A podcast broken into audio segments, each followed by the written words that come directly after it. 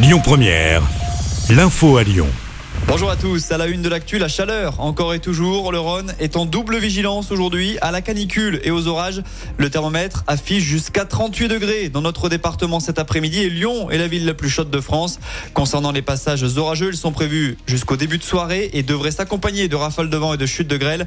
En prévision de ces orages annoncés comme étant violents, la SNCF a décidé d'interrompre plusieurs lignes d'Auvergne-Rhône-Alpes cet après-midi. Dans le Rhône, depuis 14h30, il n'y a donc plus de liaison Lyon-Mâcon, Lyon-Saint-Etienne, Lyon-Bourg en Bresse. La reprise du trafic est espérée en début de soirée. C'est justement dans ce contexte de forte chaleur qu'on a appris que 60 000 décès étaient imputés à la canicule en Europe l'été dernier. Ça concerne près de 5 000 victimes en France d'après une étude publiée dans le magazine spécialisé Nature. Retour chez nous et le jeune homme a été écroué après l'incendie d'un immeuble à Saint-Fond. L'effet s'était produit le 2 juillet dernier. L'adolescent de 16 ans soupçonné d'avoir allumé le feu au rez-de-chaussée a été placé en détention provisoire suite aux réquisitions du parquet. Le jour du drame, 22 habitants s'étaient retrouvés pris au piège à 6h30 du matin.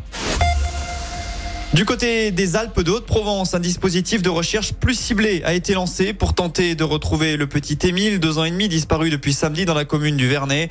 Il a échappé à la vigilance de ses grands-parents. Des moyens spécialisés dans la recherche de traces et d'indices sont désormais mobilisés, tout comme 80 gendarmes et une dizaine de militaires de l'armée.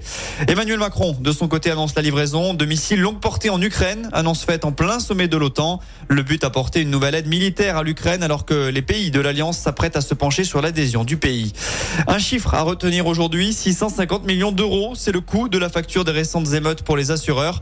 Un montant encore provisoire, mais déjà trois fois plus élevé que les dégâts enregistrés lors des violences urbaines de 2005. Les commerces ont d'ailleurs jusqu'à la fin du mois pour faire leur déclaration de sinistre.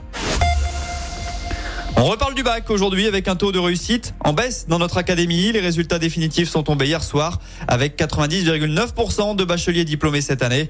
Une baisse de 0,5 points par rapport à l'an dernier.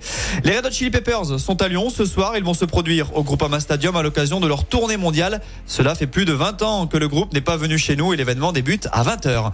Enfin, on termine avec une page sport. Retour du tour aujourd'hui après un lundi de repos. Place à la dixième étape pour les coureurs. 167 km à parcourir dans le Puy-de-Dôme entre Vulcania et Issoire.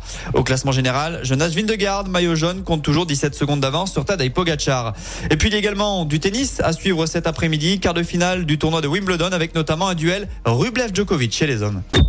Écoutez votre radio Lyon Première en direct sur l'application Lyon Première, lyonpremière.fr et bien sûr à Lyon sur 90.2 FM et en DAB+.